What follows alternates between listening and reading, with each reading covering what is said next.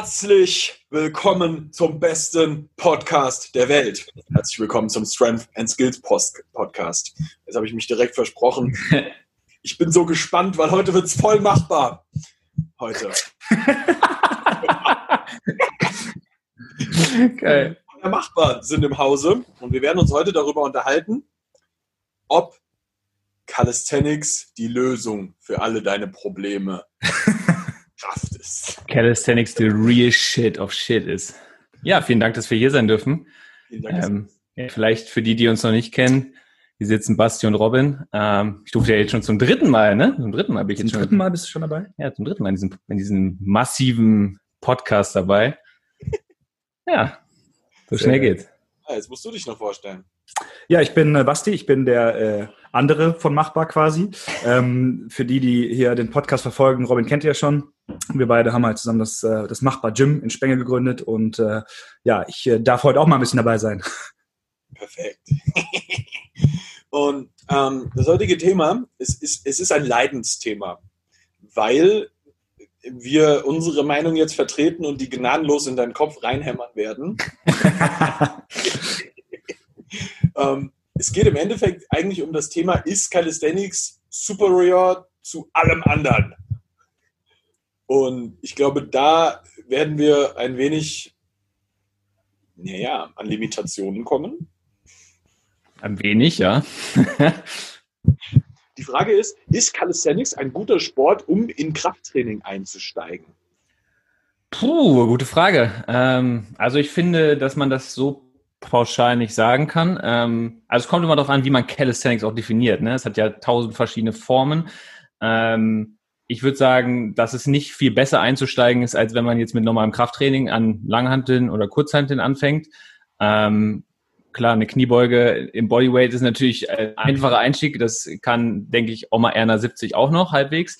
Ähm, aber ähm, ich würde sagen, ein Pull-up ist zum Beispiel jetzt für, je, für jemanden nicht unbedingt der einfachste Einstieg ins Krafttraining. Ähm, dementsprechend würde ich jetzt nicht sagen, dass man das so pauschalisieren kann, oder? Mhm. Ja, also ich kann nur aus meiner Erfahrung sprechen. Ich ähm, habe damals auch irgendwie mit, mit Calisthenics so ein bisschen angefangen. Ich jetzt natürlich nicht so, äh, nicht so krass wie ihr beide. ich habe mich damals so ein bisschen an, äh, ich glaube, Frank Medrano war es, oder so habe ich mich orientiert. Ähm, und ich bin auch so ein bisschen damit eingestiegen. Ähm, ich weiß jetzt nicht, ob es unbedingt für mich der beste Einstieg war, aber ich bin halt darüber so einfach zu mehr Körpergefühl für mich gekommen. Ähm, das war so mein Einstieg. Also ich würde es jetzt, glaube ich, nicht pauschal für jeden einfach empfehlen, zu sagen, hey, das ist jetzt der perfekte Einstieg und dann kommt das nächste oder so, oder das ist das, wo du immer bleiben musst. Ähm, ja. Also ich habe mit schweren Bizeps-Curls an, äh, angefangen. Deswegen hast du aber auch dicke Arme. das ist der einzige Grund. Könnte ja. einen Zusammenhang geben. Und dieses T-Shirt betont das auch ziemlich sehr nochmal. Das Gut, ne? Ja, sieht nur keiner. Ja in dem Podcast. Das nicht, aber der, der Robin hat fantastische Arme in diesem Shirt. Oh ja. Würdest du denn sagen, dass äh, Calisthenics ein guter Einstieg ist? Als Calisthenics Coach? Ich würde sagen, nein. aber das ähm, hat auch ein bisschen damit zu tun. Ich habe ja auch wirklich lange Jahre, auch bei Calisthenics Bachelor, ähm, auch extrem viele Anfänger mit drin gehabt. Und ich glaube, das kennt ihr auch, das Spiel. Leute, die mit Krafttraining beginnen, haben sehr oft ein ich sage mal, relativ schlechtes Körpergefühl. Das, es gibt immer auch den anderen, der ein sehr gutes hat, so, ähm, aber oftmals ist es jetzt nicht so gut. Und mhm. da sind viele Sachen oft gar nicht unbedingt das Optimum, um da direkt einzusteigen, weil zum Beispiel jetzt Klimmzüge sind super beschissen runter zu skalieren. Ja. Du ganz ehrlich, am Anfang vielleicht über einen Blattpull erstmal lernst, wo muss hier eigentlich mein Arm, meine Schulter, mein Schulterblatt eigentlich stehen bei so einer über Kopf-Zugbewegung, dann ist es schon sehr, sehr sinnvoll, da vielleicht erstmal mit zu beginnen, um überhaupt mal ein Gefühl zu entwickeln, wie das geht. Weil sonst fängst du halt an, eine Bewegung zu lernen, indem du sie kompensierst. So. Ja. Das ist eigentlich nicht unbedingt das Optimum, was man dann vielleicht haben sollte. Ist ja ähnlich wie bei Dips. Ne? Also wenn ich mir überlege, wie Dips ausgeführt werden in 90 Prozent der Fitnessstudios, ähm, weil die Leute meinen, es ist ja eine simple Übung. Ich gehe einfach an den Holm, Barren, wie auch immer, gehe runter und drücke mich hoch aber keiner achtet darauf, wo die Schultern stehen, äh, wo ich meinen Ellbogen platziere, wo sind die Beine, solche Geschichten. Ähm, und die Leute ja, starten halt auch mit so einer Übung relativ schnell, wo ich mir auch denke, so pff, ein bisschen Grundlagen wäre halt schon nicht verkehrt. Ne? Ähm, ja. Exactly. Und da kommt immer dieses Argument, ist ja nur Bodyweight. Ja, genau. So. Das ist halt aber, also es ist natürlich immer ein Unterschied, wie viel, wie viel, wenn ich jetzt so ein 50 Kilo Dude bin oder ob ich jetzt 90 Kilo wiege und dementsprechend wirkt so dieser Bodyweight auch unterschiedlich aus auf den Körper und nur weil es halt dein eigener Körper ist, heißt es ja nicht, dass es die beste Form des Trainings für dich ist. Und ich finde halt diese Vergleiche immer so geil, so ja, die Römer haben früher auch so trainiert und ja, Bullshit, so, ne? Die Römer ähm, ist aber auch nicht besser. Ja. also für, für, für mich aus meiner Sicht als Coach war das immer so, ähm, ich habe das immer oder generell diese Übung einfach als Werkzeuge betrachtet und ich habe das Werkzeug genommen, was äh, am besten zu meinem Kunden gepasst hat. Und natürlich ähm, gibt es gerade auch, also, also ich bin jetzt nicht so krass in dieser Calisthenics-Szene äh, immer drin gewesen, deswegen fand ich auch diese, diese Ideologie dahinter, als ich das über Robin und so mitgekriegt habe, wie krass dann einfach diese Positionen sind, das hat mich voll geflasht, weil ich mir einfach immer dachte so, hey, also ich nehme das, was dem Kunden was bringt. Und wenn das Bodyweight-Übungen sind, wenn ich glaube, dass das gerade aktuell das beste Werkzeug ist, dann nutze ich die. Und wenn es was anderes ist, eine Langhantel, eine Kurzhantel oder was auch immer, was zur Verfügung steht, dann nutze ich das. Also ich habe es eher so aus der Sicht äh, des Coaches mit dem Werkzeugkoffer gesehen. Und ich, als ich das Thema, also für mich war das so wie so eine Ideologie, wie so eine Religion, in die ich da, ich dachte, oh mein Gott, also äh, für, äh, du hast ja auch das, das, das Video von uns da mitbekommen, so, ähm, was, was wir dann halt gemacht hatten. Und für mich war das so, ja, ich habe das, oder wir haben das versucht, so objektiv darzustellen ähm, und dann dazu, drüber zu diskutieren. Und dann kamen auf einmal so, so religiöse Ansichten teilweise rüber. Fand ich schon krass. So, das sind halt, glaube ich, auch irgendwie dann Welten, die aufeinander prallen irgendwie. Hatte ich so das Gefühl. Hundertprozentig. Also da bin ich voll bei dir. Das, das, das ist sowas, was aber ja schon seit sehr vielen Jahren ganzen Community so, so vonstatten geht. Und ähm, wo ich persönlich zum Beispiel, das haben wir auch schon früher in Wetzlar nie gemacht so. Wir haben ganz, ganz, ganz am Anfang, so 2014 oder so, waren wir vielleicht noch so ein bisschen religiös. Sektenmäßig. Ähm, aber das hat sich sehr, sehr schnell gelegt bei uns. Also ich habe, glaube ich, 2014, 2015 so meine ersten Erfahrungen so mit so Kettlebells oder so gemacht. Das war halt super gut zu kombinieren und ähm, sehr, sehr, ich habe neulich habe ich ein Foto gefunden, das packst du gar nicht. Ähm, wir, wir waren da damals dann natürlich auch schon mit Beintraining unterwegs. Und in der Halle, in der, in der, wir haben ja so eine, so eine Halle gehabt in Wetzlar. Und ähm, ja. es war eine alte Parcourshalle. Und da konntest du so Boxen miteinander verbinden über irgendwelche Stangen und so Sachen, weißt du, so wo drüber balanciert werden musste. Und ich habe no shit ein Foto von mir, wo ich an den Ketten von meinem Dipgürtel, also wir hatten zwei Dipgürtel so, Gewichtsscheiben dranhängen hatte, die wiederum an so einer Stange dranhingen die wir, die wir zwischen zwei Boxen normalerweise hatten und womit ich meine ersten Kniebeugen gemacht habe. Geil. Geil. Geil. So, und, und da habe ich dann erstmal so realisiert, so, okay, wir haben schon echt früh damit begonnen, so, so Zeugs auch zu machen, weil für uns schon immer so die Option gar nicht, gar nicht da war. So, warum soll ich mich denn minimieren, wenn ich, wenn ich doch mit anderen Werkzeugen, wie du schon sagst, mein Ziel ja viel besser verfolgen kann. Ich habe das nicht verstanden. Ja, es kommt, es kommt natürlich auch stark immer darauf an, was das Ziel ist. Ne? Muss man natürlich auch definieren.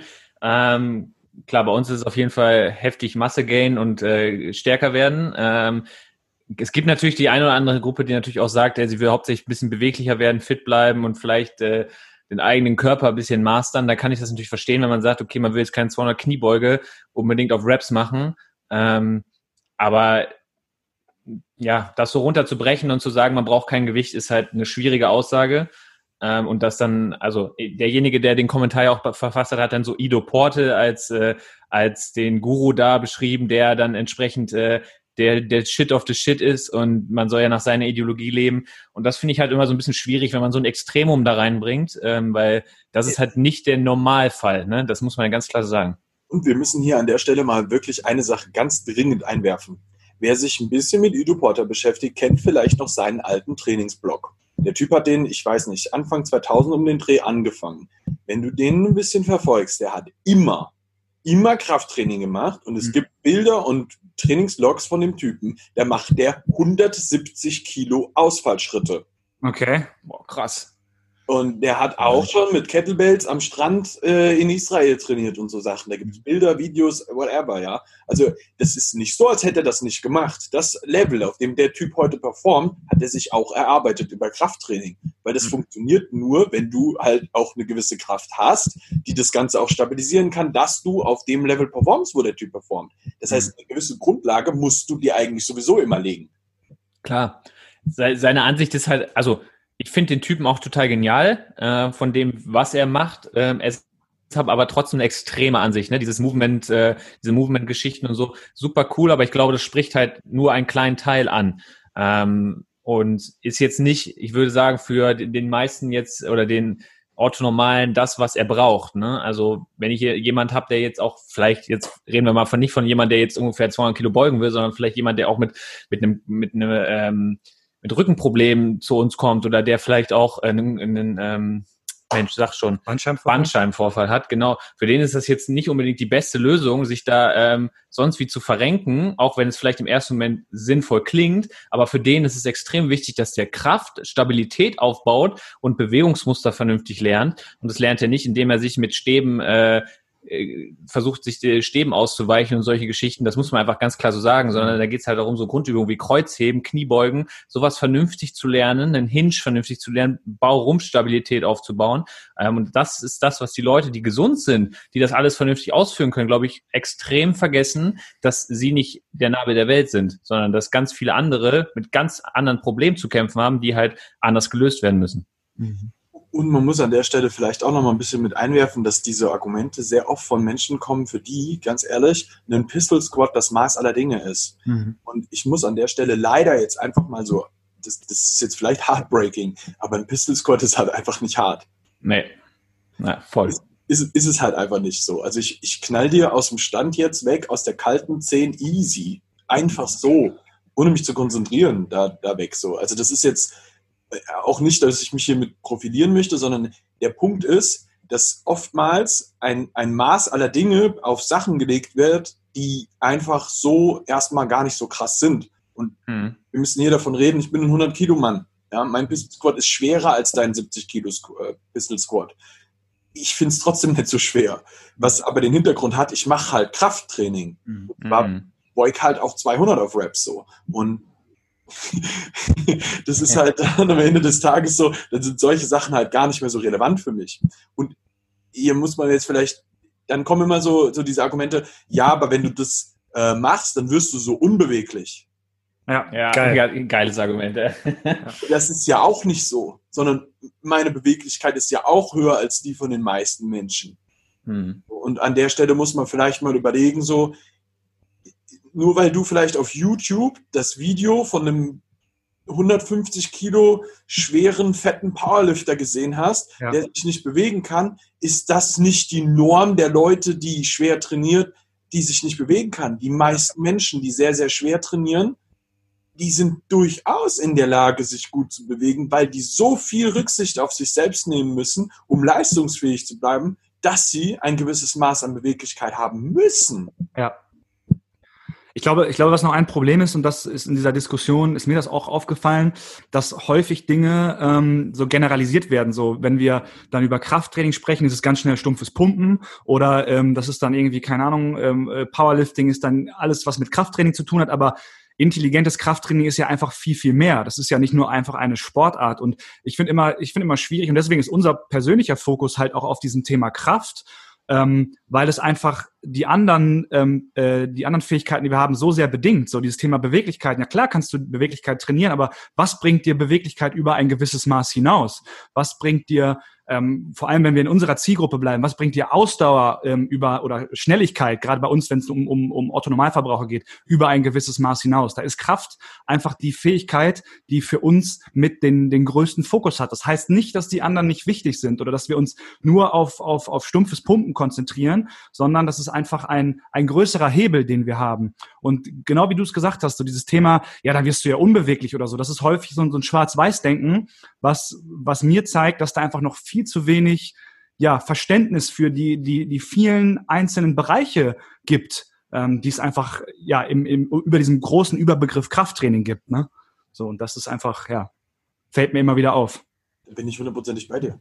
Also das Ding ist, was man schon so sagen kann, ist, dass viele Leute, die sehr, sehr stark sind, nicht mehr so beweglich sind, weil sie ihre Zeit nicht mehr so stark der Beweglichkeit widmen.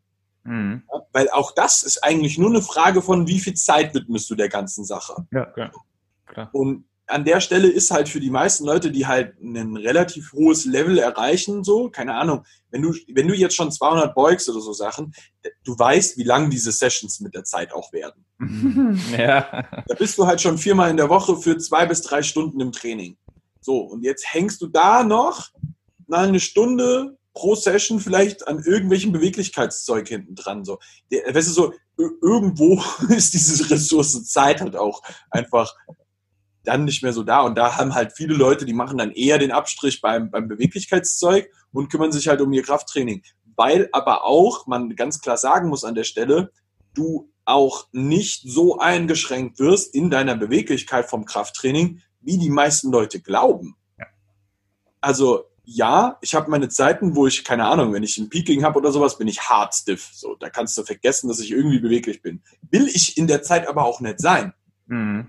Ja weil, weil ich in dem Zeitraum auch ganz einfach, ich muss viel, viel, viel mehr Stabilität haben als sonst, weil einfach die Gewichte, die ich bewege, ja viel höher werden. Das heißt aber nicht, dass mein ganzes Trainingsjahr so aussieht. Ja, ja klar. Jetzt gerade bin ich in der Off-Season so. Robin, dir geht das ja nicht anders so. Ich glaube, in der Off-Season kümmere ich mich zum Beispiel viel mehr um solche, ich nenne das jetzt mal Gesundheitsaspekte, als ja. jetzt äh, in, in, in, in der direkten Wettkampfvorbereitung, jetzt in meinem Falle so, ne? Ähm, Weil es halt auch nicht das Ziel und der Fokus ist, ne? Also der, der Fokus ist ja für uns dann der Wettkampf und da geht es ja dann nicht darum, so ob du einen Spagat kannst während des Lifts, sondern da geht es ja darum, dass du so viel Gewicht wie möglich äh, hochkriegst oder ne? Und ich glaube, das, es kommt halt immer darauf an, was die Leute halt wollen. Und ich glaube, das Problem ist, ähm, niemand will der, oder vielleicht wollen es manche, aber es geht ja nicht darum, der perfekt 100% perfekte Mensch zu sein. Ne? Also niemand wird 100% symmetrisch sein, wird 100% äh, beschwerdefrei sein. Das ist einfach, in ein, das wird nie möglich sein. Ähm, und dann ist immer die Frage, möchte ich vielleicht äh, 2% mal, äh, also ich könnte jetzt einen ganz kleinen Prozenter an an Zeit investieren, um, ich sag mal, Pareto-Prinzip, ne? 20 Prozent äh, investiere ich und 80 Prozent habe ich raus. Ähm, und die letzten 20 Prozent sind dann halt sowas, ich mache stundenlang Mobility, ich kümmere mich um jeden einzelnen meiner kleinen Gelenke und schaue, dass wirklich alles on point sitzt. Aber möchte ich die Zeit investieren oder fahre ich nicht besser damit, überhaupt erst überhaupt was zu machen? Ne? Wir reden jetzt vom Autonormalen, ja. der eigentlich nichts macht. Äh, für den ist doch viel besser, wenn er 80 Prozent erreicht, anstatt sich an diesen letzten 20 Prozent den, den, den, den Finger äh, zerbeißt und am Ende ja. keinen Bock mehr hat und dann nichts macht oder auf der Couch rumsitzt. Ähm, und das ist dann damit immer das Schwierige, warum die Extreme dann Leute auch abschreckt und dann im Endeffekt das Gegenteil passiert, nämlich sie machen dann gar nichts mehr. Mhm. Ähm, um jetzt vielleicht mal von diesem Hardcore-Wettkampfgedanken wegzukommen, weil ich ah. glaube, ein Wettkampfathlet, der weiß immer, was er machen will mhm. und der macht es auch gerade, weil er Wettkampf, und da geht es nicht mehr um Gesundheit, sondern da geht es halt einfach um Performance und Leistung. Ein Fußballspieler, der in der, in der Bundesliga spielt oder der, dem ist das, der macht das auch nur, weil er Fußball spielen will. Der kümmert sich um seine Beweglichkeit jetzt nicht, weil er sagt, oh, ich will jetzt gesund bleiben, sondern der sagt sich, fuck it, ich möchte am Ende äh, auf dem stehen äh, und keine Ahnung, ne? Und ich glaube, diese Trennung muss man einfach ziehen. Und ähm, ja. Das, das ist, glaube ich, so ein, so, ein, so, ein, so ein Punkt, den, den wir vielleicht so ganz klar hier auch nochmal klarstellen müssen. Ähm, wenn ich jetzt zum Beispiel das Wettkampfathleten-Ding reinbringe, dann nur um das andere Extrem in der Richtung zu zeigen. Ja, ja, klar. Wir müssen uns an der Stelle halt immer so ein bisschen in der Mitte treffen. So für mich zum Beispiel jetzt persönlich, jetzt gerade habe ich meine in meiner Lebensphase, meine Zeit, wo ich halt ganz gerne Wettkämpfe mache. Aber ich habe ganz, ganz viele Jahre meines Lebens selber keine Wettkämpfe gemacht und auch meine, meines Trainingslebens keine Wettkämpfe gemacht. Und ähm, in dem Zeitraum war für mich immer so, diese Balance zu finden zwischen einem beweglichen und gleichzeitig starken Athleten. Und an der Stelle müssen wir ähm, uns mal überlegen, ob nicht vielleicht ähm, die, die, der, der Part der Kraft bei vielen Leuten ähm, von, von, von der Denkweise her ein bisschen zu falsch verschoben ist. Dass ganz viele Leute glauben, dass ein Pistol Squat was Schweres wäre. Mhm. mhm. Ja. Weil sie ihre Grenze dort sehen. Und dann ab dem Moment denkst du, okay, wenn das schwer ist, wenn ich davon, keine Ahnung, fünf mache, dann werde ich stiff. Das ist aber nicht so. ja. Sondern das, das passiert dir halt wirklich erst, wenn du auf einem deutlich höheren Level performst. Und ähm, das, das ist was, was, glaube ich, sehr, sehr stark von Leuten überschätzt wird, was da wirklich passiert am Ende des Tages. Äh, ne? Ja, am Ende ist es ja auch das, du setzt dir da deine Limits, also ist ja jetzt, sieht man jetzt ja ganz gut, ne, so, man hat noch, soweit ich jetzt weiß, noch keinen gesehen, der, keine Ahnung, über 200 sauber in einem Wettkampfsperform äh, gültigen Dip macht, ähm, so im Endeffekt, und dann denkt man, okay, ist ja fast unmöglich, oder es, es hat ja noch keiner geschafft, also werde ich das auch nicht schaffen. Und so setzt man sich wahrscheinlich auch irgendwo sein Limit in seiner Blase, ne, ähm, weil man halt vielleicht es noch nicht gesehen hat, oder vielleicht auch von nur von, ich sag mal, mit Leuten verkehrt, bei denen ein Pistol Squad vielleicht das Maß aller Dinge ist.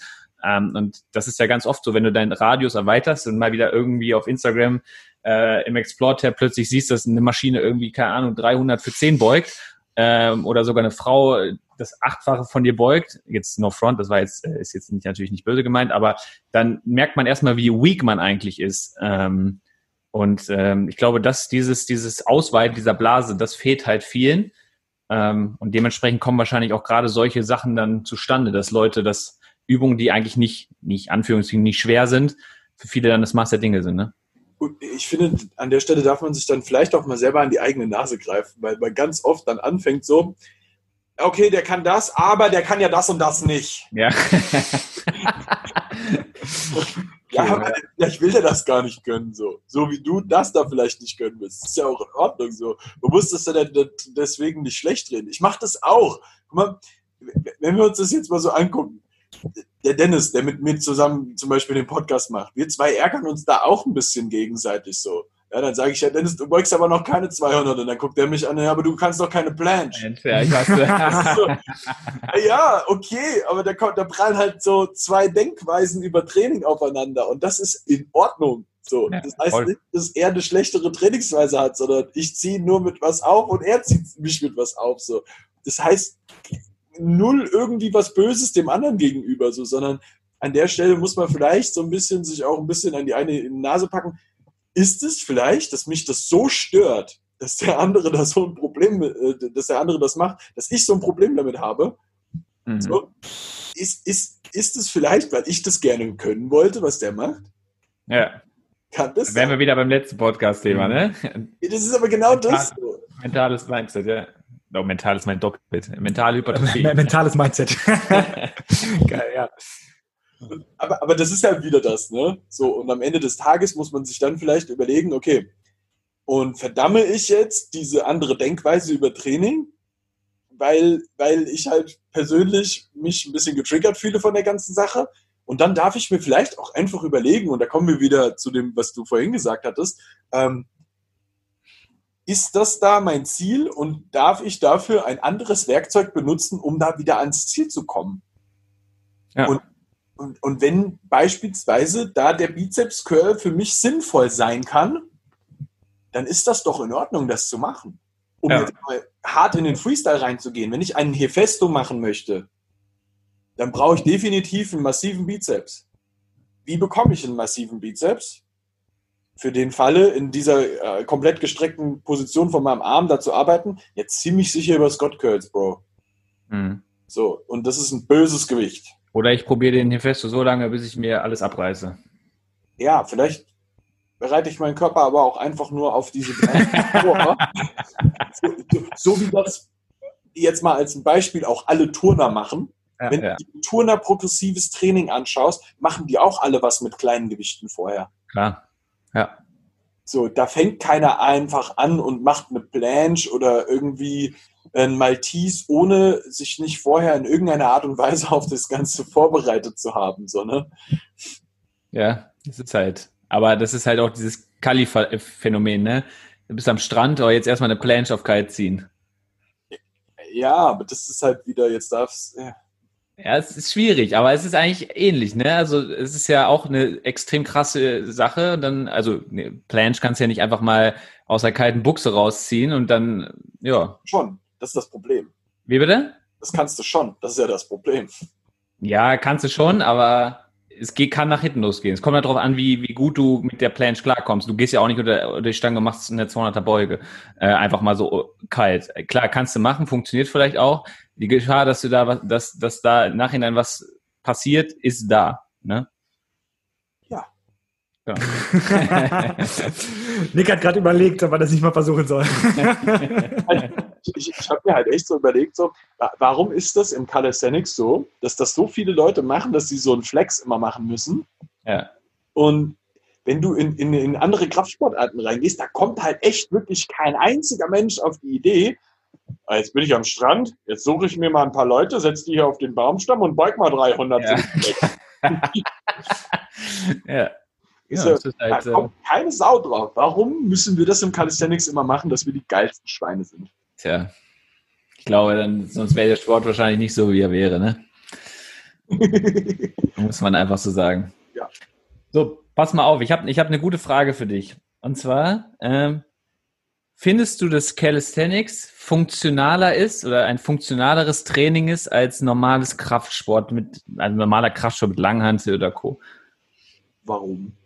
Das weiß ich nicht. Das weiß ich auch nicht. Das hat der Fragesteller geschrieben, dass Calisthenics die funktionalere und alltagsnähere Art des Trainings ist.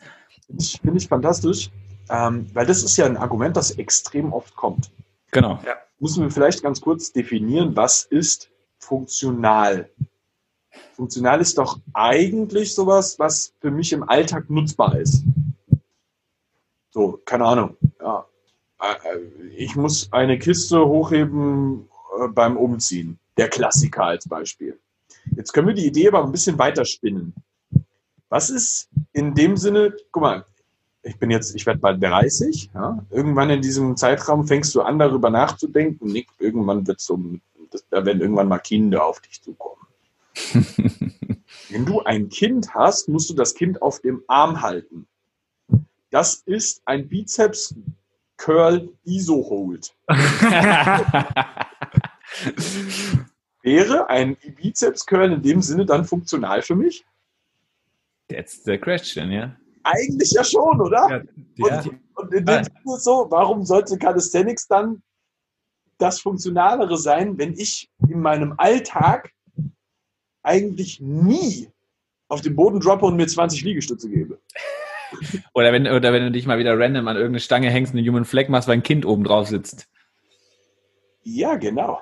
Ain't gonna happen. Also, Ich, ich finde, da- das Problem ist halt an dieser Funktionalität im Alltag ist einfach, wir haben ja nicht alle den gleichen Alltag. Also ähm, für denjenigen, der, keine Ahnung, Bauarbeiter ist, äh, schwere Schubkarren schieben muss, äh, äh, Wände einreißen muss, wie auch immer, äh, der hat einen anderen Alltag als der Büromensch. So, das heißt, du kannst ja auch nicht per se sagen, Alltag ist immer, also es gibt manche Dinge, die immer funktional sind äh, äh, für deinen Alltag, sondern Funktionalität ist für mich etwas, was ja auch irgendwo mit dem Ziel, also was, was genau willst du erreichen, so, was, was steht denn am Ende von dem, was du tust? Und dann muss die Funktion erfüllt sein. Ne? Für den Bodybuilder ähm, gibt es ganz, ganz andere, Fun also eine ganz andere Definition der Funktionalität. Der wird dann, also für den ist sein Alltag ja auch was anderes. So, das heißt, da muss man immer gucken, aus, aus welcher Sicht guckst du denn? Und dann Ja. kannst du halt Pa- Funktionalität nicht pauschalisieren und nicht sagen, das ist jetzt funktionaler. Oder diese Geschichten, wenn du etwas zu dir, äh, keine Ahnung, wenn du dich selber, Klimmzug, ne, wenn du dich selber hochziehst, ist das funktionaler, als wenn du etwas anderes zu dir runterziehst. Das ist immer, immer, immer schwierig, ähm, da äh, zu, zu pauschalisieren. Was, was ich ganz gut finde, ist, wenn man sich einfach so ein bisschen anguckt, okay, wie ist denn der Körper gebaut? Ich habe gewisse, gewisse Gelenke, die einfach bewegt werden wollen, so use it äh, or lose it Prinzip. Wenn ich das nicht tue, dann kriege ich wahrscheinlich oder ja, vermutlich Probleme. So, das heißt, ich habe eine gewisse anatomische Funktionalität, die ich auf jeden Fall aufrechterhalten sollte, meiner Meinung nach. Ähm, alles andere ist komplett definitionsabhängig. Und deswegen finde ich es halt schwer. Und gerade so diese, diese Punkte mit, ja, Planche oder Handstand Push-Ups oder ne, was man sonst so macht, so, wie du schon sagst, so, das, wann habe ich das im Alltag? So, ne? Hm. Ja, also an der Stelle muss man vielleicht, so, Robin, ich hau jetzt kurz rein. ähm, muss man vielleicht mal schauen, so wenn du dir die Berufe in deinem Alltagsleben anschaust, von allen möglichen Menschen, die du so um dich rum hast, dann gibt es einen einzigen Beruf, bei dem du eher mal Calisthenics-Bewegungen mit drin hast. Und das wäre der Beruf des Soldaten und auch da nur die Kampfeinheiten in der Infanterie. Das ist, das ist jetzt. Das musst du vielleicht nochmal ausführen. Ja, das, das, das, sind die einzigen, die dann vielleicht mal runter auf die Knie gehen mit einem Gewehr im Anschlag und vielleicht eine Runde ballern müssen. So. Die einzigen, die irgendwelche Hindernisse per Klettern überwinden müssen oder so. Ähm, hm. die, die, die, die vielleicht mal am Boden rumkriechen müssen oder so. Aber sonst, welcher Beruf auf der Welt hat denn diese Bewegungsmuster in irgendeiner Art und Weise sonst? Ja. Ja, ja, klar. Keiner. Das heißt, es ist eigentlich funktional nur für den. Ja. Ich, ich, ich finde dieses ganze Wort Functional Training auch echt, also da könnte ich würgen, wenn ich das höre. Ähm, es, es, verkauft sich halt ja. gut, es vermarktet sich mega geil, muss man einfach sagen. Aber wenn man mal ehrlich ist, ist, also wie, in wie vielen Functional Training Workouts siehst du Burpees? Und jetzt möchte ich bitte eine, eine sinnvolle Erklärung von irgendeinem Zuschauer, warum Burpees funktional und für den Alltag sind. das, also, da könnte ich nur wieder auch deine Argumentation den Soldaten nehmen, der irgendwie runter aufstehen muss und irgendwie solche Geschichten, okay, würde ich akzeptieren, aber der Rest, wie oft in, in, deinem, in deinem Alltag legst du dich auf den Bauch und äh, kommst wieder hoch und springst? Also irrsinnig meiner Meinung nach. Ähm, und das zeigt ja eigentlich schon, dass in dieser ganzen, dass das einfach nur Marketing ist und dass viele das ja auch noch abkaufen und dann sagen, yo, das ist functional, geil. Ähm, und das ist, glaube ich, ein Problem. Und ähm, ja, ich glaube, so geht's halt auch den Leuten, die dann halt sagen, Calisthenics ist functional, weil die sagen, jo, eigenes Körpergewicht, guck mal, da habe ich keine Fremdgewichte, das ist nicht so verletzungsanfällig, kommt ja auch ganz oft, mhm. ähm, weil es ja, es ja ohne Gewichte ist und halt absoluter Bullshit, weil was gibt's denn bitte funktionaleres als ein schweres Kreuzheben? Mhm. Wie oft im Alltag hebst du denn irgendwas auf, sei es eine Kiste Wasser, sei es irgendwas, das ist ja beladen. Ne? Wenn ich jetzt mhm. eine Kiste Wasser habe, die wiegt, keine Ahnung, sechs, sieben Kilo oder vielleicht auch mehr, je nachdem. Was ist denn das? Ist das ein Bodyweight? Äh, was soll das sein? Also das ist ja Zusatzgewicht, das du heben musst ähm, und verstehe dann nicht, wie man dann sagen kann, das Calisthenics dann, äh, weil mir, mir würde keine Calisthenics-Übung einfallen, bei der du einen vernünftigen Hinge trainierst, also ohne Gewicht, kenne ich nicht. Vielleicht kannst du mir eine sagen. Also, ich Nein. weiß es nicht. Wer so. Und, da, und das, das finde ich ja schon, das ist, finde ich, schon das größte Problem, ne? dass man keine hüftdominante Übung hat im Calisthenics, die vernünftig beladen werden kann mit, ja, Bodyweight. Es gäbe eine. Es ist dieses klassische, du stehst auf einem Bein, hebst das hintere Bein an und klappst mit dem Oberkörper vor. Also Single Leg Deadlift quasi. Einbeiniges Kreuzheben. Richtig, aber ohne Gewicht und das dann auch halten. Ja, aber das ist ja, also. ja. Genau. ja, klar, also ne, das merkt man ja schon beim, beim Ausführen, dass das halt, ja, jetzt nicht die sinnvollste Methode ist. Also, ne, also das kann ich halt nicht nachvollziehen. Richtig, ja. Mutter Erna ist davon vier Wochen lang äh, damit beschäftigt und dann ist die darüber hinaus gewachsen. Ja, voll. Absolut.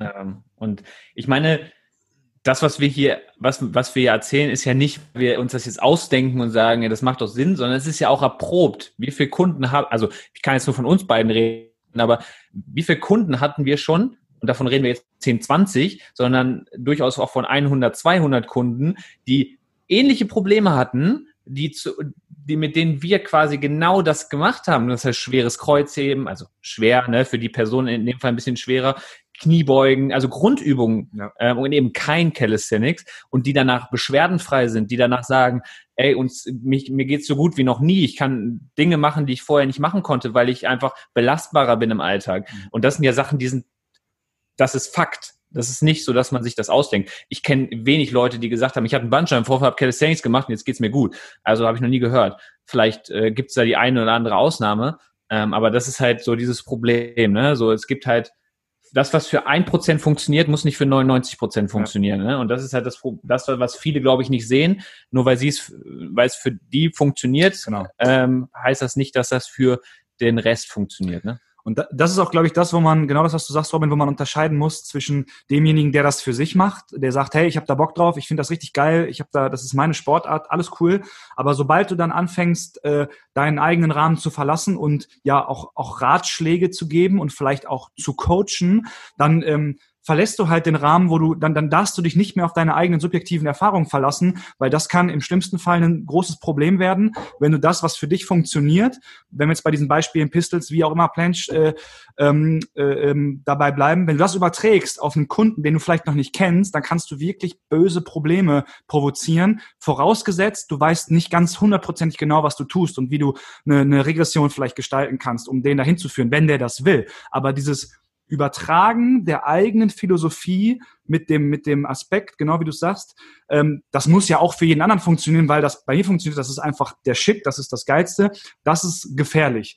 Und ähm, gerade für, für jeden, der, auch wenn es nur so ein bisschen hobbymäßig sagt, ey, ich hau jetzt ein paar Ratschläge raus, der muss sich darüber bewusst sein, dass die Gesundheit anderer Menschen, äh, äh andere Menschen bei ihrer Gesundheit, Fitness, wie auch immer zu beraten, ist eine sehr, sehr große Verantwortung. Und da darf man halt einfach nicht sagen, hey, ja komm, wir machen das jetzt, weil es geil aussieht und weil es vielleicht der Shit ist, sondern da muss man sich wirklich Gedanken drüber machen. Und wenn der Kunde da Bock drauf hat und der Spaß dran hat, solche Elemente mit einfließen zu lassen, ist das aber in, gerade bei uns, in vielen der Fällen ist einfach eine, eine grundsolide, breit aufgestellte Basisausbildung in Grundübungen ist der Kern. Und was darüber hinausgeht, kommt darauf an, wo der Kunde drauf Bock hat. Wir haben viele Leute, die, die haben dann Bock auf Muscle-Ups, die haben aber, oder vielleicht Bock auf Handstände, aber so, klar, weil wir das natürlich auch ein bisschen vorleben, so das Training irgendwo.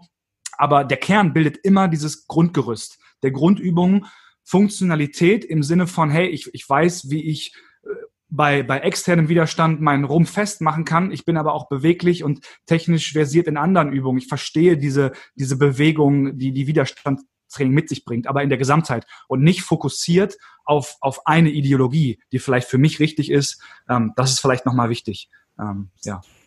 Das finde ich einen super, super guten Ansatz, weil ich glaube, an der Stelle muss man vielleicht mal sagen, dass dieser funktionelle Ansatz, den du ja immer im Moment so, so stark überall so siehst, so, ne, der funktionelle Ansatz sollte vielleicht einfach ein bisschen weggehen von, es muss die und die Übung sein, sondern ein bisschen mehr zu dem hin, was du eben schon so gesagt hast. Ich möchte in meinem Rumpf normal rotieren können, um mich zu meinem Gesprächspartner umdrehen zu können, ohne dass mir die Bandscheibe rausfliegt. Ähm, und gleichzeitig möchte ich vielleicht aber auch in der Lage sein, ähm, einen, einen Wasserkasten aufzuheben und vielleicht noch dabei seitlich zu rotieren, ja, mhm. was wieder ein externer Gegenstand wäre. Oder lass es irgendwas im Job sein. Ich habe, äh, keine Ahnung, ich baue irgendwas in meinem Garten um und muss einen, einen Sack Erde um, umschichten und der wiegt halt, keine Ahnung, 40 Kilo oder sowas, ja. Das, das kann mir ja auch vorkommen und dann, ähm, das, das sind ja die Sachen, auf die du eigentlich am Ende des Tages so ein bisschen vorbereitet werden willst durch dieses funktionale Training. Und ähm, das ist super schön, dass man immer diesen ähm, Ge Ge Gesundheitsansatz dann auch hat. Den solltest du auch haben. Dann hab aber auch das im Kopf, was dann wirklich alles da mit reinkommt. So. Und das sind dann in der Regel immer eine Mischung aus, ich bewege etwas Externes und ich bewege meinen Körper. Und da kommen wir wieder zu diesem Ansatz. Der hybride Ansatz ist für die meisten Menschen das deutlich sinnvollere Ding. Ja. Mhm. Also es ist ja nie, also ein Extremum ist ja nie gut. Also ich wüsste keinen, auch mal abseits vom Kraftsport, ist ein Extremum immer schwierig. Ähm, und sich in der Mitte zu finden und nach all, in alle Richtungen quasi Ausschau zu halten und eben dieses Hybride, was du sagst, ist halt einfach äh, das Nonplusultra. Und ich glaube, es kommt aber auch mehr. Also ich glaube, es ist langsam so ein bisschen mehr in die Köpfe reingehämmert ja. worden, das Hybrid oder dass dieses Limitieren von etwas einfach dämlich ist ähm, und dass man einfach gewisse Übungen oder gewisse Dinge einfach machen sollte, wenn sie sinnvoll sind. Was, was ich auch noch ganz cool finde, ist halt dieser Ansatz, den haben wir bei uns halt auch äh, ähm, im Gym, ähm, Grundausbildung in den, in den Grundübungen. Also das heißt, wir, wir versuchen mit jedem irgendwie äh, zu beugen, zu heben, äh, äh, Klimmzüge, was auch immer zu machen und dann einfach zu gucken, wo sich der Kunde hin entwickelt. Also bei uns halt wieder Coach-Kundensicht. Ähm, weil das können wir ja vorher nie wissen. Wir haben dann Leute, die, die, die sehen dann irgendwen, der macht, der macht vielleicht Handstände, der macht Muscle-Up, sagt, boah, geil, was ist das denn? Das würde ich auch gerne mal versuchen. So, ja, okay, dann hast du den Coach da, der hat da ein bisschen mehr Expertise und hat da auch Bock drauf. Ähm, wenn du deine, ich sag mal jetzt Grundausbildung abgeschlossen hast und weißt, wie du vernünftig die, die Grundbewegungen auch beladen durchführen kannst, dann versuch's doch mal, wenn es dir Bock macht und dich da dann dazu bewegt, regelmäßig und kontinuierlich vielleicht noch einmal mehr zu trainieren, ist ja geil.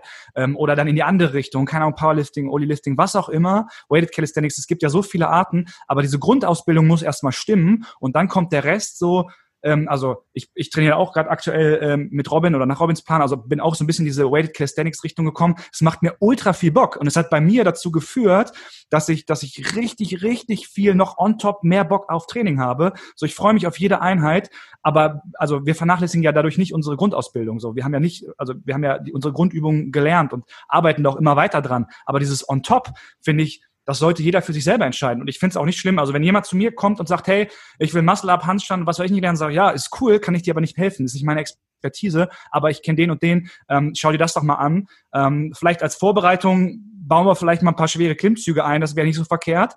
Aber dann sprich mit dem und wenn du da Bock drauf hast und dich das catcht und motiviert, dann mach das. Aber aber nicht dieses, ja, das ist Muscle-Ups sind das einzig wahre und nur wenn du das kannst, bist du ein, ein, ein well-balanced Athlete oder so, ne? Ja. Aber man muss ja auch dazu auch noch sagen, dass niemand, oder sehr wenige, die mit den Kraftsport einsteigen, sagen, oh jetzt, ich, ich steige, ich fange jetzt an mit Kraftsport, weil ich möchte einen Wettkampf machen. Sondern, wenn man mal ehrlich ist, ist es ja immer das Gleiche. Man fängt an mit Kraftsport, weil man irgendwie besser aussehen will. Äh, daraufhin merkt man, okay, vielleicht mache ich die und die Übungen, wenn man jetzt keinen perfekten Coach direkt hat. Okay, fang vielleicht mit Shit an, dann fange ich an, okay, es gibt ja noch ein bisschen was anderes als Bizeps Curls und Trizeps Extensions.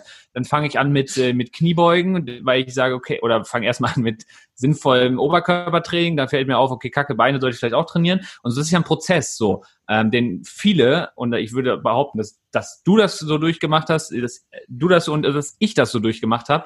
Ähm, und das ist heute ja schon ein bisschen anders Oh, das, oh, das kostet, ne? Telefon. Ja, kostet, ne? Ähm, heute ist das ja schon ein bisschen anders, weil wir einfach so viel Expertise haben, die jetzt im Umlauf ist, die ja gerade das abnimmt, diesen Weg selber zu gehen und erstmal nur Scheiße zu machen, um dann zu merken, was du eigentlich brauchst. Sondern die Leute, die ja dir jetzt schon sagen, mach die Grundübung, damit du den ganzen Mist, den, den Leute, die vor acht Jahren angefangen haben, gemacht haben, nicht auch machen musst.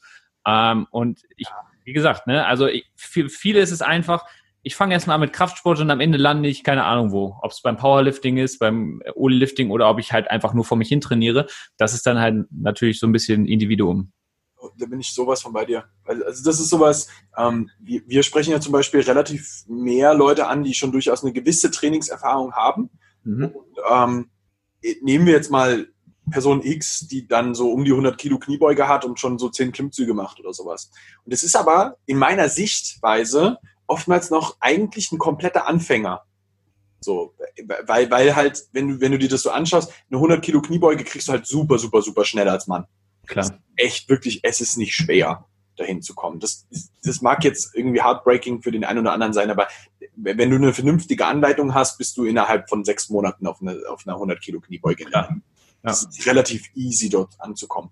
Und ähm, ich sehe das halt super oft, dass Leute schon, keine Ahnung, drei, vier Jahre ihre, ihr Training durchziehen, so immer wieder mal hin und her, aber dann tatsächlich einfach in diesen Grundübungen nie ihre Ausbildung, wie jetzt du gerade sagst, so ihre Grundausbildung bekommen haben. Ich mag den Begriff da irgendwie. das müssen wir etablieren. ähm, das, das, das ist geil. Wir etablieren das jetzt. ähm, und, und wenn die einmal das Ding durch haben, dann merken die erstmal, wo sie eigentlich hinwollen. Und da hast du halt zum Beispiel auch super viele Leute, so ich merke das ganz auf dem Weighted-Bereich so, die haben dann irgendwann mit Calisthenics angefangen, sind ein bisschen überweighted ähm, in die, also in die Zusatzgewichtsschiene gekommen, fangen dann bei uns an und heben dann auch ganz gerne. Und irgendwann merken die so, ey, weißt du was? Mir macht eigentlich dieses Heben, Beugen auch voll Spaß. Ich möchte gerne mal Bankdrücken machen. So. Und dann kommt auf einmal so, Powerlifting ist eigentlich auch cool. Ja.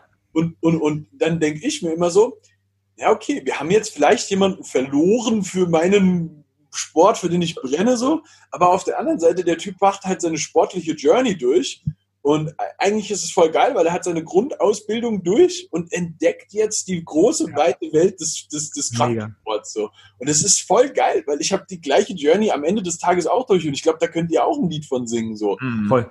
Das ist so, es ist geil, dass, dass, dass, dass das passiert und es ist überhaupt nichts Schlechtes, wenn man sich an neuen Dingen orientiert und sich ein bisschen breiter aufstellt mit irgendwas. Ja. Bei uns ist das so, wir, wir ziehen die Leute, die zum Athletiktraining kommen, die ziehen wir von der Sportart weg in den Kraftsport und vom Kraftsport dann in den Wettkampfkraftsport. ja, ist schon öfter passiert. Ja, aber das, das ist ja auch völlig in Ordnung so. Weißt ja, du? voll.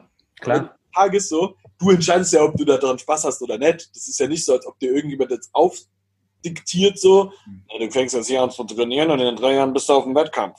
Ja. Das hast du ja entschieden, weil du einfach nur Spaß dran hattest. Und wenn du dann irgendwann über ins normale Training gegangen bist, als anstatt Fußball spielen, ja, so it is, so, weißt du? Das Fußballspielen hast du safe angefangen, weil Papa dich mit fünf in die Fußballmannschaft. Ja. das, das stimmt. Ja, vielleicht nochmal, ähm, was mir noch einmal angefallen ist, so diese Thematik, ich hatte es ja am Anfang gesagt, so, was mich krass geflasht hat, war so die Ideologie, so dieses, ne, äh, so Kelly versus dann irgendwie äh, Krafttraining, wie auch immer man das dann, also ist ja auch ein Teil des Krafttrainings, aber dieser andere, dieser andere Fokus, was mich da so überrascht hat. Was ich halt am Ende des Tages finde, letzten Endes sprechen wir eigentlich über die gleichen Dinge. Also wir, wir, wir bewegen uns dann in, in unserer Blase von Trainierenden, ähm, wo wir dann darüber diskutieren, ob die Art des Trainings oder die Art des Trainings äh, äh, für was auch immer überlegen ist. Aber wir vergessen vielleicht auch häufig, dass es so viele Menschen draußen gibt, die gar nicht trainieren. Also ich habe ähm, mich da letztes Mal mit befasst. So, ich glaube, wir haben, ähm, es gibt halt so, eine, so, eine, so einen Report, wie viele Leute halt Mitglieder jetzt erstmal in Fitnessstudios sind. Das sind natürlich nicht die Leute, die trainieren, aber es sind irgendwie, ich glaube, aktuell 13, 14 Prozent. Ähm, wenn man sich das mal überlegt, vielleicht dann noch mehr, ähm, die wirklich sich mit Training befassen, aber das ist so wenig ähm, und deswegen finde ich es immer, immer schade, wenn man sich dann über, über solche Themen dann, äh, äh ich sag mal, in die Haare kriegt, aber eigentlich müssten wir einfach sagen, hey, äh, beweg dich, trainier und fang mit den Basics an ähm, und dann, wo die Reise hingeht, so, ne? Und ich glaube, das ist halt für, wir müssen halt dann noch viel, viel mehr Leute dazu kriegen, ähm, irgendwie Widerstandstraining zu betreiben. Und letzten Endes ist Widerstand gleich Widerstand. Also dem Körper ist es ja scheißegal, ob der äh, als Widerstand seinen eigenen Körper hat, das Band, die Gewichte, wie auch immer. Wenn die Zielsetzung natürlich dazu kommt, dann wird es entscheidend, dann wird ausreichend drüber gesprochen, was dann äh, äh, sinnvoller ist. Aber von der Grundlage her ist dieses Thema Training, egal ob es jetzt physisch oder psychisch ist, einfach für jeden so wichtig. Und das ist mir jetzt halt, also in der letzten Zeit aufgefallen, gerade in dieser Corona-Geschichte. Ich will einfach, dass Krafttraining oder generell Training einfach irgendwann systemrelevant ist. Mhm. So, dass das, ich habe mal nachgeguckt, was alles systemrelevant ist und da, also die ganzen Geschichten, die darunter fallen. Und mein Traum wäre es, wenn so, so dieses Thema Training irgendwann darunter fällt, dass für den Fall, dass sowas nochmal kommt, dass gar nicht zur Debatte steht, ob die Leute äh, sich mit Training, ob, ob das noch angeboten werden darf oder nicht. Nick, du glaubst gar nicht, wie viele Kunden ich habe, mit denen ich spreche, die mir von Depressionen teilweise, depressiven Phasen berichten. Also wirklich, das ist, das ist, da, da wird mir, da, da kriege ich einen Kloß im Hals, wenn ich, wenn ich mitbekomme, dass die Kunden so traurig sind, dass sie nicht mehr sich bewegen dürfen, dass sie nicht mehr trainieren können, dass sie die, dass die Atmosphäre im Studio vermissen, wo, wo ich mir denke so, hey, also ich habe mich schon gefreut, dass die Leute anfangen, Gewichte zu bewegen, dass sie zu beugen, aber was dahinter steht, so dieser, dieser emotionale Wert, der soziale Wert von Training, das finde ich einfach unglaublich und finde ich einfach super, super traurig, jetzt in, in der Phase auch noch einfach zu sagen, hey, das, das, das geht jetzt nicht mehr und, und ich kriege jetzt live mit, was, was, was das für die Kunden bedeutet. Und das finde ich einfach, ja. Und deswegen nochmal, also das wäre so mein Traum, ne? gerade durch solche Geschichten, durch, solche Aus, durch solchen Austausch, das Thema einfach nach vorne zu bringen. So. Krafttraining muss systemrelevant sein. Da bin ich, da bin ich hundertprozentig bei dir. Ne? Das ist so eine Sache, ich, ich, ich habe zum Beispiel auch ähm, äh, so Berichte dann von meinen eigenen Athleten nach dem ersten Lockdown zum Beispiel gehabt, die mir unter Tränen gesagt haben, so, ey, ich bin dir so dankbar, dass du in der Zeit da warst. Er hatte in dem Fall auch ein Home Gym so und er hat gesagt, das war das Einzige, das mich wirklich durch diese Zeit hat tragen können, dass ich tatsächlich in der Lage war, trotzdem noch zu trainieren, weil er halt, er hatte ein Home Gym so, aber ähm, ich habe das gleiche auch von Leuten gehört, die keine Home Gyms hatten und dann eben nur mit einem Ring irgendwie, oder mit Ringen, mit zwei Ringen, ja, ähm, nach draußen gegangen sind und nur damit halt ähm, trainieren konnten. So, ne? Und das, das ist das, was ganz viele Leute wirklich auch durch die schweren Zeiten durchträgt. Und das ist etwas, wo ich sage, wenn, wenn, das, wenn, wenn du das erfahren hast, dass dir das so geht, dass dir das so gut tut, dann, dann sorg doch dafür, dass mehr Menschen diese Erfahrung auch machen können. Ja. Mhm. Und es ist egal, welcher Sport das ist. ja. Geil. Herrlich. Ich glaube, wir haben. Ein sehr, sehr, sehr schönes äh, Endethema, fand ich nochmal. Ja. Also, das war jetzt sehr deep am Ende nochmal. Ja, sehr gut. War wichtig. cool. Ja. Voll gut. Am Ende des Tages können wir hier eigentlich zusammenfassen äh, geh, geh, raus und spreade die Message, groß und stark zu werden, weil es ist super schön. yes. Und ähm, minimier dich nicht zu sehr oder ähm, minimiere auch andere nicht in ihrem, in ihrem Werdegang. Das ist cool, so, wenn irgendjemand Sport macht. Und ähm, vielleicht kannst du rausgehen und von anderen was Cooles lernen, um in deiner Sache, in der du gut werden möchtest, auch noch was äh, mitzunehmen und da besser zu werden. Und äh, deswegen, don't, don't neglect the chance. Sehr geiles Abschlusswort, ja. Finde ich Perfekt. Gut. Passt, äh, also ich finde es nochmal wichtig, einfach, dass Leute das machen, worauf sie Bock haben, damit sie auch dranbleiben, aber als anderen quasi nicht aufzwingen. Und das ist, glaube ich, das Wichtigste, dass man sein Ding macht, aber es nicht anderen vorschreibt, wie sie es zu machen haben. Ähm, das ist, glaube ich, äh, das, was am wichtigsten ist. So ist es. Bis auf Kniebeugen, die sind Pflicht. Ja. Geil. Finde ich gut. Perfekt. Alright, wenn ich, äh, meine, meine, meine, wenn ich meine Grundausbildung machen möchte, finde ich diese, diese machbar. Die äh, findet man äh, ja unter Google natürlich machbar Spenge, bei Instagram ganz normal machbar unterstrich Spenge, ähm, auf YouTube, äh, da findet man auch dieses ominöse Video, worum es gerade ging. Ähm, also wenn du das nochmal abchecken möchtest, check einfach unseren YouTube-Kanal ab. Ähm, genau, ich denke, that's it. Und wenn du that's ein it. geiler Boy oder Girl bist aus Spenge und Bielefeld und Umgebung, dann äh, komm auf jeden Fall vorbei, wenn wir wieder öffnen dürfen. Das äh, aktuell ja schwierig. Ähm, und ähm, ja, da machen wir die Grundausbildung. genau. Ich glaube, ab 10. Januar dürfen die, dürft ihr wieder öffnen oder so. Ja, das, ja, ist es so, es ist, äh, 10. Januar ist momentan, aber es wird ja immer wieder verschoben. Also wir gehen schon von länger aus. Okay. Hm. Sonst hätte ich gesagt, startet ein Jahr stark, aber. Ja, na, leider nicht. Drauf. Ja, kann man nicht ändern. Perfekt. Vielen Dank, dass ihr da wart. Ja, vielen Dank, vielen dass, Dank. dass wir da sein durften, ja. Ich, ich, ich freue mich immer bei euch. das wird nicht das letzte Mal gewesen sein. Und äh, wenn dir als Zuhörer diese Folge extrem gut gefallen hat, tut uns doch den Gefallen. Share das Ding und tag uns. Einmal den Strength and Skills Podcast. Ihr könnt auch mich taggen, Nick underscore Tibu.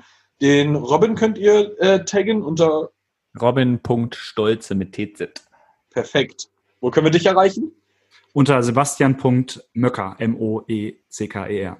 Perfekt. Und natürlich die Machbar. Machbar yes. unterstrich Spenge. Habe ich das richtig? Yes, that's correct. und ansonsten wachse gut und werde stark, mein Kind. Bis dann.